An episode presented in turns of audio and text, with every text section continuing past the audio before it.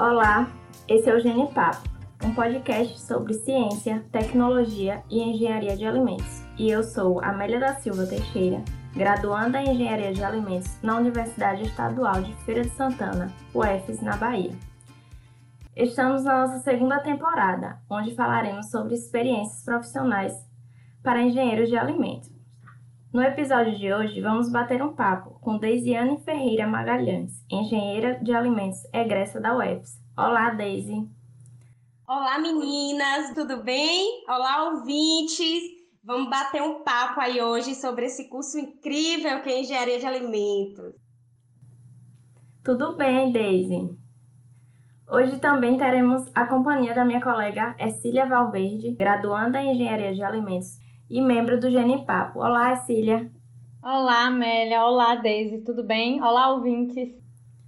Então, gente, para a gente começar esse bate-papo, a gente quer saber de Daisy sobre a graduação dela. Como é que foi é, esse período da vida dela? Por que, que ela se interessou pelo curso de engenharia de alimentos? Quais foram os encantamentos que ela teve, assim, logo de início na graduação? E aí, Daisy, conta pra gente sua experiência. Então, vamos lá respondendo.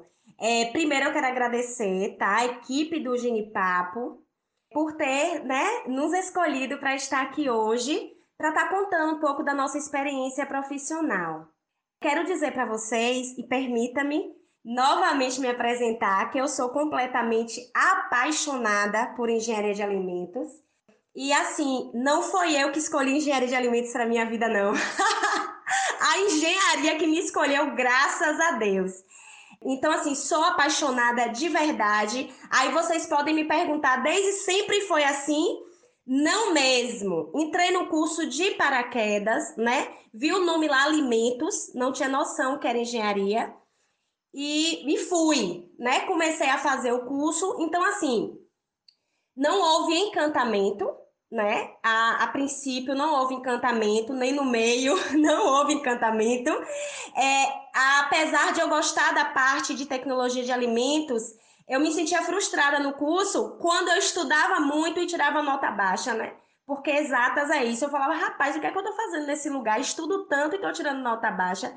E assim, uma das falhas também, é, eu acredito, quando eu, eu, eu estava aí, né? Quando eu era estudante de engenharia, era escutar os cases de não sucesso, né? Então eu absorvi aquilo para mim, ah, mas alguém lá formou engenharia e está desempregado. Eu não quero esse curso para minha vida. Mas aí também eu não tinha coragem de desistir, né? E o que foi que aconteceu? Eu comecei a estudar para concursos públicos porque eu pensava assim: se eu passar em algum concurso, aí eu vou ter coragem de chegar para minha família e dizer, ó, sair da faculdade para fazer alguma coisa. E aí eu fui levando o curso assim, entendendo que vamos ver o que é que vai acontecer. Mas aquela paixão realmente só surgiu, gente, quando eu tive contato na indústria, né? Quando eu comecei a trabalhar, foi que eu vi a dimensão desse curso chamado Engenharia de Alimentos. Rapaz, é um curso que você pode atuar onde você quiser. E quando eu coloquei o pé na indústria, eu, eu vi aquele mundo de oportunidades e possibilidades, tá? Eu falei, não, esse curso realmente eu não tinha noção é, da riqueza que, que, que tem o curso de engenharia de alimentos. Você pode atuar onde quiser e você pode ser o que quiser, sabe? No mercado de trabalho. É um curso realmente muito completo e que te dá a oportunidade de você atuar em diversas áreas tá? Então foi quando eu tive realmente esse acesso que eu me encantei. É, na faculdade, na universidade, não houve esse encantamento, sabe? Esse encantamento realmente que eu acordei e pensei, ó, oh, Daisy, você tá, você escolheu um curso realmente incrível e que vai te dar várias possibilidades. É, Daisy, isso é muito real. Eu acredito que durante o processo, né, quando a gente estiver ouvindo um podcast, muitos estudantes vão se identificar também com essa sua versão da história, porque isso também aconteceu comigo. Né? A gente entra, ah, é muito nutrição, ou é tipo gastronomia, não é nada disso. É um curso completo onde a gente vê cálculo, a gente vê física, a gente vê química e a gente vê essa parte de tecnologia de alimentos. Então, eu acredito que muita gente vai se identificar muito com essa sua versão, né? com essa sua visão do curso, que o encantamento realmente ele é contínuo, né? Você entra e tem aquela versão assim, ah, não era isso que eu queria, mas você vai insistindo. E aí você vai pegando matérias mais voltadas para a área da tecnologia de alimentos e vai criando aquela paixão, porque você descobre um mundo muito vasto, um mundo de possibilidades, né? Onde a gente pode atuar em diversas áreas. Sim, sim, exatamente isso. A maioria, né, dos alunos, é, quando entram, realmente não tem noção. Eu entrei exatamente assim, vi o nome lá alimentos, eu pensei, é algo muito, né, voltado a alimentos, mas é voltado a alimentos, mas, mas é engenharia, tá? E eu lembro de uma situação de uma professora da UFES que ela era de exatas, né? E quando a gente ia ver as notas da prova, que só Jesus na causa, né, gente? Vamos lá, quando a gente recebia aquelas notas, aí todo mundo fazia aquela cara de assustada. Ela falou: Ué, por que vocês estão assim? Bem-vindos à engenharia. Querem ser engenheiros? O peso do engenheiro é isso mesmo: é estudar, estudar, estudar muito, se dedicar muito e às vezes a nota não é o que a gente esperava, né? E é o que acontece. É importante também essa fala sua, Daisy, da gente fazer o estágio, né? Se a gente não, não faz o estágio, a gente não vai para a indústria, a gente não vê como é que de fato funcionam as coisas. Como é que a gente vai querer continuar nisso que a gente está fazendo? No escuro, tipo, só pegando as disciplinas, a gente se aprofunda um pouco nas disciplinas, sim, mas eu acho que é muito importante quando a gente vai fazer o estágio, porque a gente tem esse contato direto com a indústria. E é aí que eu acho que a gente vai é, criar um, um gosto, assim, pelo curso, né? E por continuar. E conhecer realmente, é, é ter o contato realmente com, é, com o curso na prática. É, gente, eu terminei é, o curso de engenharia em 2013.2, né? Quando eu comecei o curso, eu comecei na UESB, tá? É, a primeira vez que eu passei no, no vestibular foi lá para engenharia de alimentos e fiquei na UESB durante dois anos. Quando eu terminei o quarto semestre, eu me submeti à prova de transferência da UFES, porque minha família toda é, é daqui, né? Da Chapada. Então eu fiz para ficar mais próximo de todo mundo e passei na prova de transferência e vim para aqui. É, lá na, na UESB, eu participei de iniciação científica. A gente trabalhava com carnes de caprinos e ovinos. Foi essa experiência que eu tive. E eu entendo mesmo que as oportunidades que tem estágio, qualquer estágio, sabe? A gente tem que abraçar mesmo, porque agrega demais, tá? Pra gente. E a gente começa a ter experiências profissionais, que é importante para você entender a atuação, né? Entender como o engenheiro de, de alimentos pode acrescentar é, ali na, na indústria, em alguma fábrica. Então, é muito importante mesmo que os estudantes, né, se permitam isso e vão atrás. Às vezes, o estágio não bate na sua porta, não. É, nunca aconteceu isso comigo, não. Eu que ia atrás mesmo, oh, você não tá precisando, não. Rapaz, eu trabalho até de graça aí, mas deixa eu ganhar experiência, não é? E aí, é assim que eu consegui. Ô, Daisy, além do estágio que você fez, né? Porque até pra gente se formar é um pré-requisito, a gente precisa fazer o estágio. É, você fez assim monitoria, monitoria voluntária, fez algum IC, ou participou da empresa Júnior lá na UFS? Você teve alguma experiência assim durante a graduação? Eu falei para vocês agora há pouco sobre a experiência no IC, né? Mas assim, sobre esses outros não, não tive. Até porque quando chegou no período, gente, para para eu fazer. E assim, eu realmente, se pudesse voltar atrás, eu teria é, abraçado essas oportunidades. Eu estava focada em vou estudar para o concurso para sair do curso de engenharia de alimentos. Graças a Deus, quando eu me submeti ao concurso da Previdência Social, eu fiz por Pará, pensa aí. Fui classificada, mas não tive coragem de ir. E graças a Deus, porque eu não fui mesmo e continuei no, no, no curso de engenharia de alimentos. O que acontece? Quando eu já estava já no final do curso de engenharia, lá no oitavo, nono semestre, surgiu uma, uma oportunidade, né? Como eu falei, eu fui à busca dessa oportunidade de ser supervisora de um refeitório. Foi minha primeira experiência profissional e eu abracei a causa, né? Na verdade, era para ser uma estagiária, mas é, atuei como uma supervisora mesmo. e foi muito importante, sabe? Eu amadureci muito, ganhei experiência e logo depois eu, eu comecei o estágio na fábrica de café 2 de julho, que é onde eu atuo, né, desde, desde a época do estágio, como engenheira de alimentos. Pronto, você já chegou no assunto que a gente queria, que é a atuação profissional, né? Atualmente, hoje, o que é que você faz? E aí, conta mais pra gente, há quanto tempo você está na 2 de julho? É, qual a atividade que você desempenha lá na 2 de julho? Explica para nossos ouvintes né, o que você faz, o que você mais gosta de fazer, qual é a parte do trabalho que mais lhe deixa satisfeita, para a gente saber mais como é a sua atuação lá na 2 de julho. Vamos lá, gente, essa parte que vocês perguntam, o que você gosta mais de fazer? Gente, eu sou apaixonada por tudo na engenharia de alimentos, sabe? Não tem algo que eu goste mais. Eu tô falando isso com muita sinceridade. E, e isso é tão complicado porque eu saio agarrando tudo, né? Todas as possibilidades lá dentro, eu saio agarrando porque eu me identifico, eu gosto. E assim, como foi que começou isso?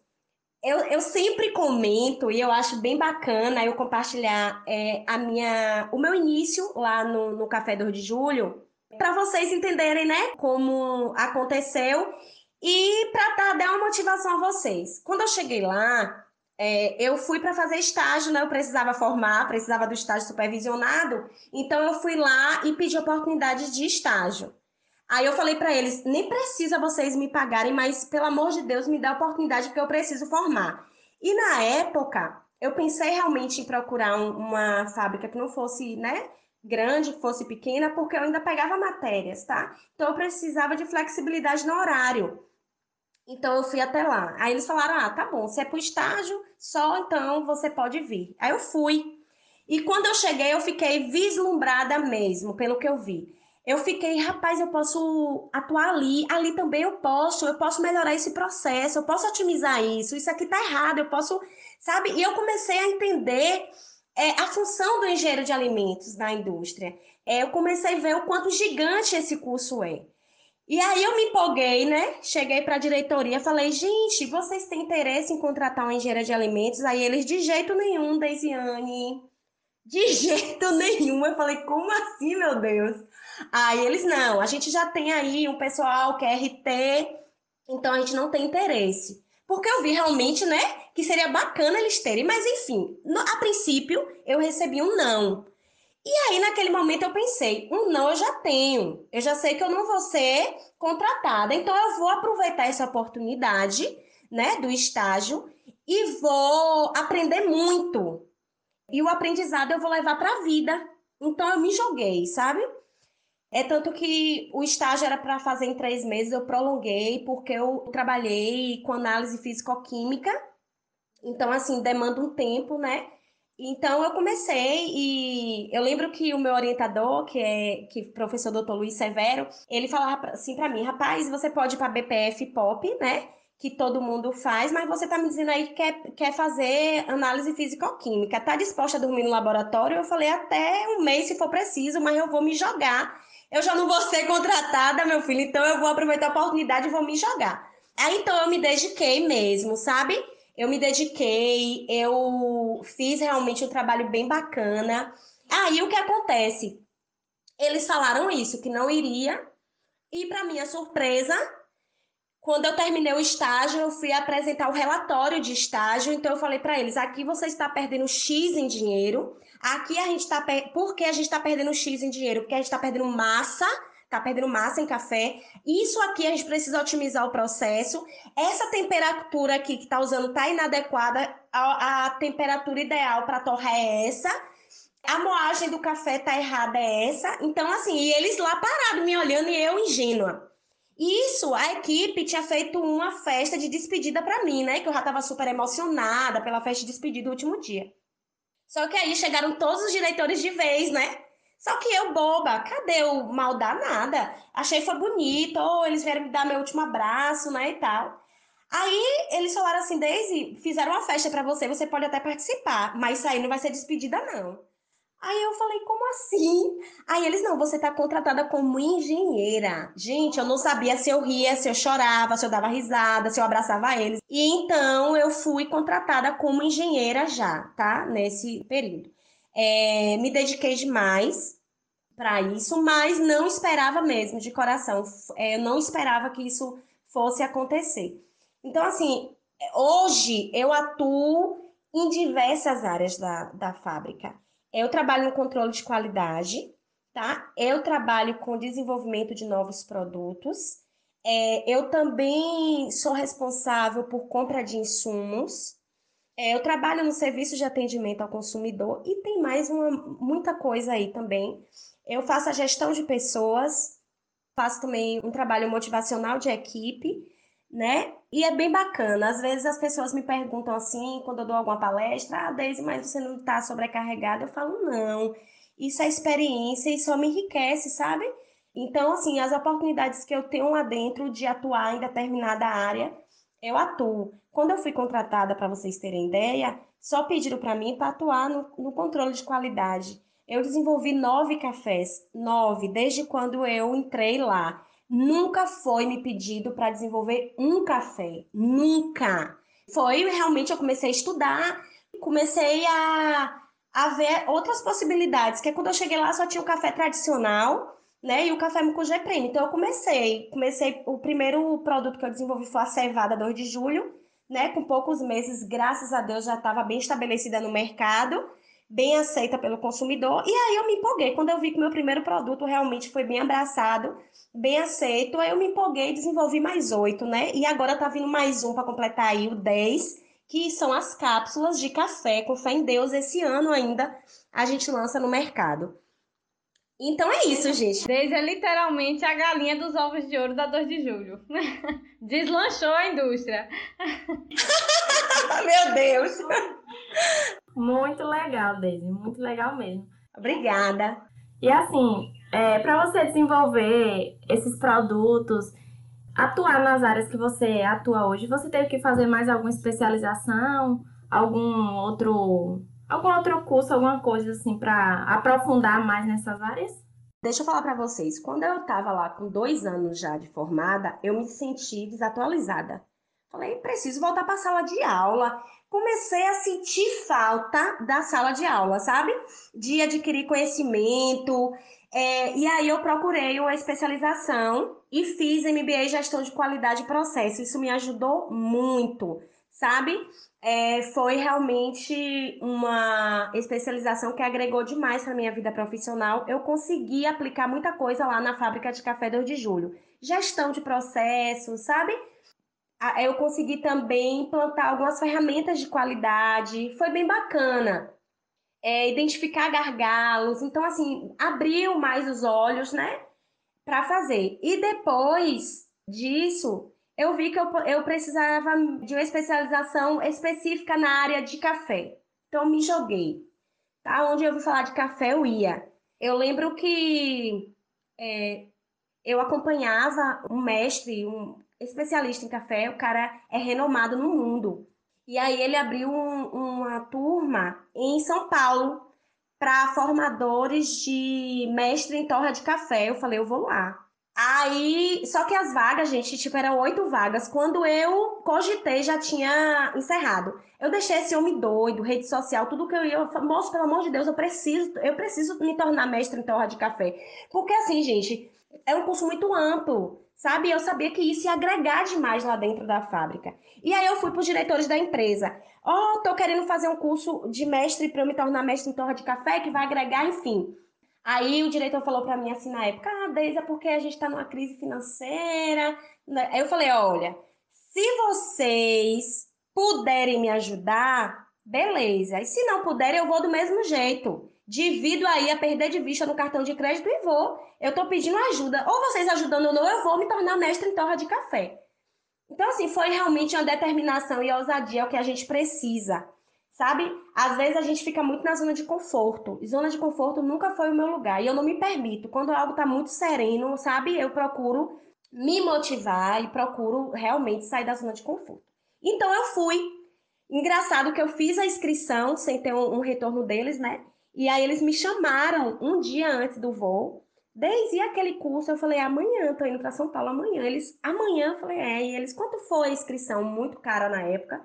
E aí eles falaram, passa ali no financeiro e pega o valor todo. Menina, Eu falei, tá vendo? Se eu não tivesse a coragem, a determinação e a ousadia, enfim, eu fui. Quando eles viram que não iam conseguir parar a Daisy, o ano seguinte eu falei, eu vou me tornar especialista agora em sensorial de café. Eles falaram, pode ir, minha filha. Você precisa do quê? Eu falei, tá lindo, então, então vamos.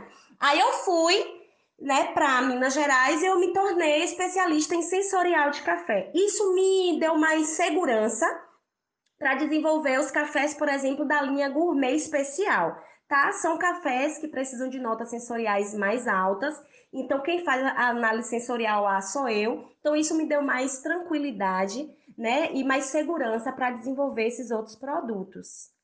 Eu vou até pontuar essa questão que você falou, Daisy, da garra. Isso é uma coisa que a gente vê muito durante o processo do curso mesmo, de formação da gente. A gente percebe que se a gente ficar muito acomodado, muito, ah, só vou estudar para tirar nota boa, a gente não tem é, gabarito para preencher nosso currículo, a gente não tem experiências. E isso, o aluno de engenharia de alimentos ele tem que estar muito preparado para isso. Porque depois que se forma, a gente tem que ir para o mundo, né? A gente tem que. Não, não pode ficar só, ah, eu vou ficar aqui na Bahia, vou ficar em feira. Porque tem muitas oportunidades de empregos em diversos lugares. E a capacitação da gente, ela é contínua. A gente tem que estar sempre se capacitando. A gente tem sempre que estar fazendo cursos de renovação e, e procurando um, um outro curso para poder incrementar o nosso currículo, né? A gente não pode ficar parado. E, e nesse, nessa questão que você falou aí de desenvolver produto, eu fiquei um pouco curiosa com essa questão da análise sensorial. No caso, quando você desenvolve um produto novo, é só você que testa ou você dá para todos os participantes, né, para todos os colaboradores da fábrica experimentar? Se você contrata, né, ou, ou convoca um grupo de experimentadores já profissionais que tenham é, esse costume de experimentar café para avaliar, como é que é isso? Excelente pergunta. Eu vou me antecipar a algo que eu iria falar mais lá na frente. É, deixa eu falar para vocês. É, se vocês forem me perguntar assim, Daisy, qual é a maior dificuldade de uma atuação de um profissional engenheiro de alimentos? Eu acredito que é entender que a gente é uma peça no quebra-cabeça, tá? A gente não vai chegar lá dentro da, da produção, dentro de uma indústria, achando que a gente sabe tudo. É, e a gente tem que entender também a política da empresa, sabe? Isso é muito importante. Tem muitas coisas que eu vou conseguir aplicar e outras não. Eu tenho que avaliar isso, avaliar a política da empresa. Quando eu, eu desenvolvo um novo produto, esse nome não vai para Daisy. Eu tenho o maior cuidado de falar com eles que eu tenho toda uma equipe que está me abraçando, que está me apoiando, que está comigo tá? Que eu sou uma peça lá dentro. E o que acontece? Eu puxo eles para mim. Ô, Deise, me explica isso direito. Eu vou explicar a vocês. Quando eu fui me tornar mestre em torra de café, eu entendi lá, eu aprendi técnica. Técnica de início de torra, eu tenho que ter determinada temperatura. Meio de torra, determinada temperatura. Final de torra, determinada temperatura. Imagine para eu chegar para o cara e dizer assim, ó, você tá torrando errado, a partir de hoje eu quero que você torre assim. Rapaz, o cara vai esculhambar, sabe? Vai até fazer na tua frente, tu não vai estar 24 horas dentro da produção, e quando tu sair, o cara vai esculhambar e ainda vai dizer, dona Daisy, que eles falam assim, ensinou errado. Então, assim, o que foi que eu fiz? Eu peguei o café que, que a gente fazia antes de eu né, ter feito esse treinamento, peguei esse café, chamei a equipe toda, gente, vamos torrar um café aqui junto comigo? É, aí eu fiz, né, o controle lá de temperatura direitinho com eles, e aí eu peguei esse café e fiz os dois, as duas amostras, entende? O antes da técnica e com a técnica. Aí eu, e aí vocês acharam o que do café? Ah, Deise, esse aqui, que foi com a técnica, viu? Muito melhor. Eu falei, como assim isso é o mesmo café? Aí eles, ah, não é possível. Eu falei, é aqui, ó. Aí peguei para mostrar. Eles ficaram vislumbrados. Ah, não acredito. Aí eu falei, então vocês concordam comigo com a técnica, o café fica melhor? Aí eles concordam. Ah, gente, então vocês são incríveis, vocês são maravilhosos, vocês são especialistas em café. Vamos lá? Então, a partir de hoje, a gente vai fazer assim. Vocês entendem a forma, a diferença da gente conseguir agregar? Não adianta você ter a técnica e não ter humildade. Você ter a técnica e entender que você é uma. Sabe? Então, outra coisa que eu sempre fiz lá, desde quando eu tô atuando, sentar com eles, né? E fazer o brainstorm, que é chuva de ideias, né? Que é uma ferramenta da qualidade. Então eu chego lá e falo com eles, gente, eu estou querendo desenvolver tal produto. O que, é que vocês acham? Vocês têm alguma ideia para me dar? Vocês têm alguma sugestão? E vocês não têm noção das ideias que eles trazem para mim, sabe? Então, assim, agrega, enriquece. E com isso, é, eles mesmos me ajudam nisso, em manter o controle de qualidade. Lá é assim, quando, ó, isso aqui na linha de produção não tá certo, não. Vamos analisar. Fulano, você errou. Então, eles, eles acabam um apoiando o outro e um apontando assim, né? É, vamos ver, aqui houve uma falha. Porque eu não preciso trazer profissional de fora, porque a técnica eu fui lá fora aprender. E quando eu fui lá fora aprender essa técnica, eu trouxe, disseminei para eles e passei a transmitir toda a minha informação, tudo que eu aprendi lá, eu trouxe aqui e transmiti para todos eles. Então tá todo mundo sabendo usar a técnica. Em relação a sensorial, é, eu tenho, por exemplo, quando eu vou o café especial, ele precisa de notas sensoriais acima de 80 pontos, que são notas altas, tá? Então, para eu, eu faço a sensorial, mas além disso, para eu ter segurança e para eu ter um laudo técnico também, eu mando isso para um laboratório que é a Ital, né? Que é, um, que é um laboratório muito conceituado aqui no Brasil. Então, eu mando lá e eu faço a análise sensorial lá também, recebo o, o relatório direitinho para a gente ter isso também, um laudo técnico na empresa. Gente, eu respondi. Respondeu sim, Daisy. Então, Daisy, e aí, tem mais alguma coisa que você quer contar pra gente que ainda não contou? Tô sabendo de novos projetos aí na sua vida. Conta pra gente aí.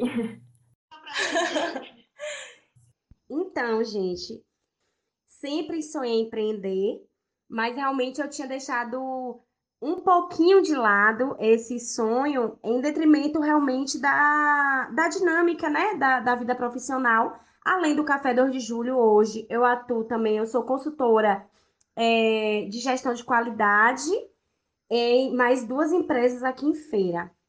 Quando foi agora, na, durante a pandemia, surgiu essa ideia.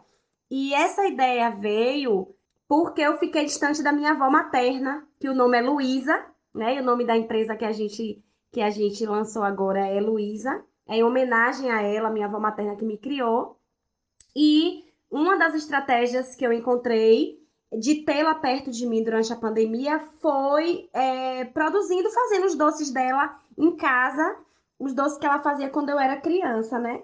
E aí surgiu a possibilidade, a ideia, assim, por que não pensar em empreender nessa área e fazer uma homenagem, né, à minha avó? E aí comecei estudando, estudando, e durante a pesquisa de campo, né, estudando as goiabadas, os doces, e durante a pesquisa de campo, eu conheci o creme de café e me apaixonei.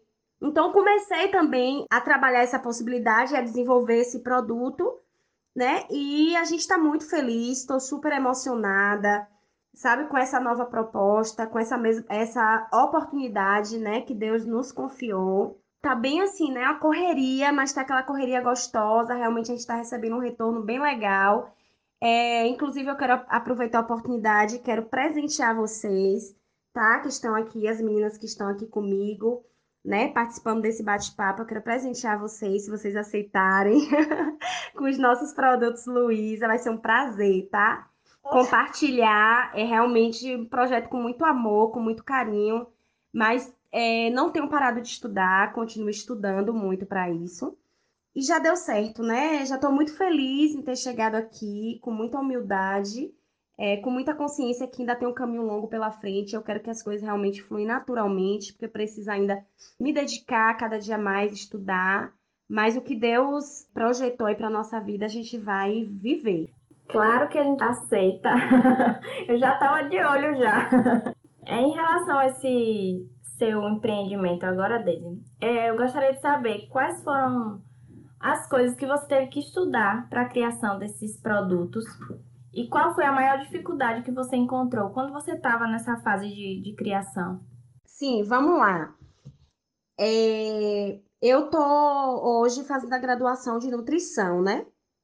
Desde, mas você não falou aí que é apaixonada pelo curso de engenharia de alimentos, sou completamente apaixonada faria ele de novo e de novo.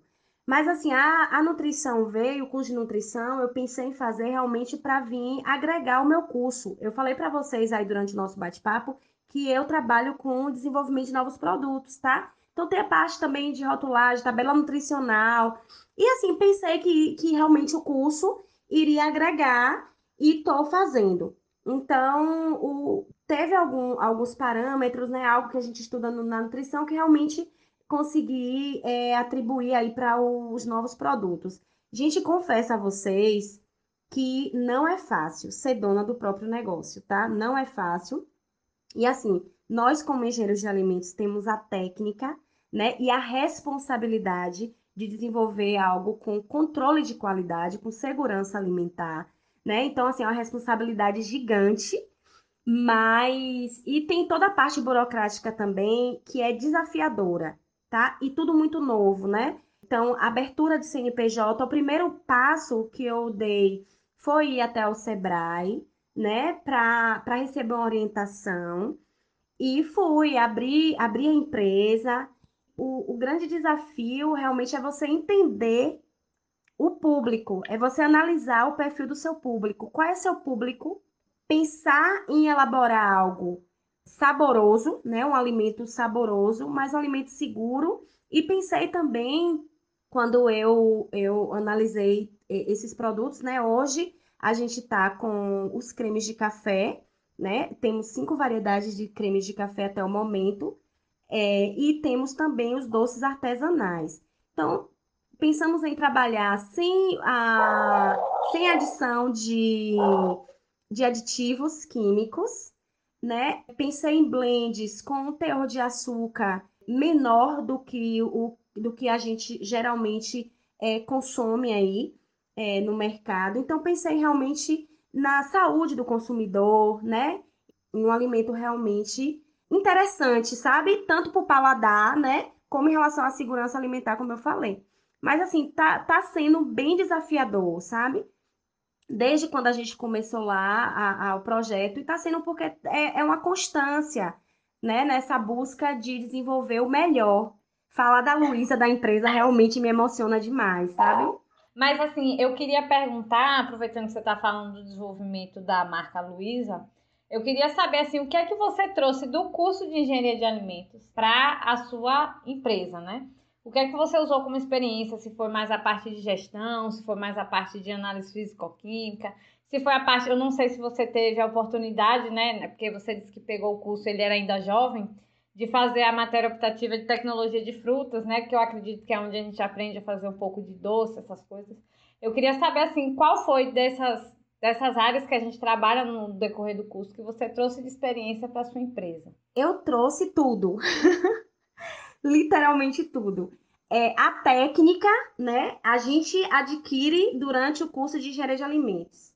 Gente, tem essas matérias da área de tecnologia, né, que vamos utilizar a vida inteira aí, é, na vida profissional. Então, eu trouxe tudo isso.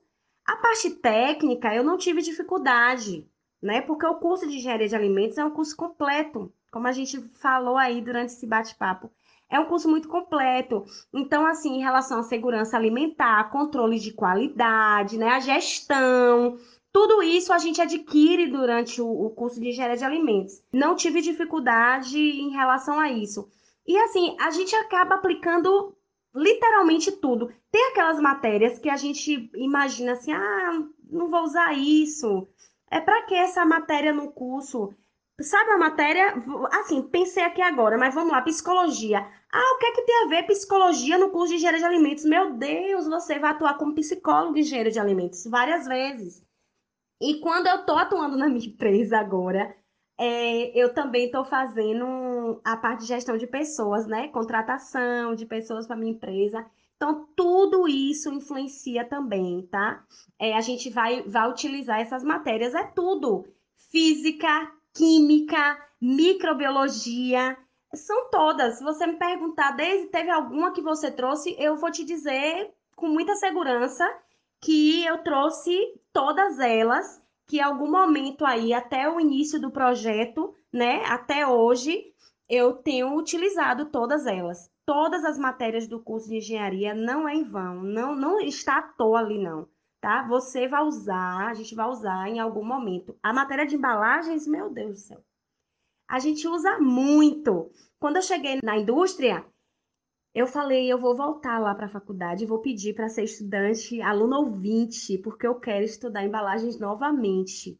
Sabe? É uma, é uma matéria, assim como as outras, muito rica, realmente, e que eu uso no meu dia a dia.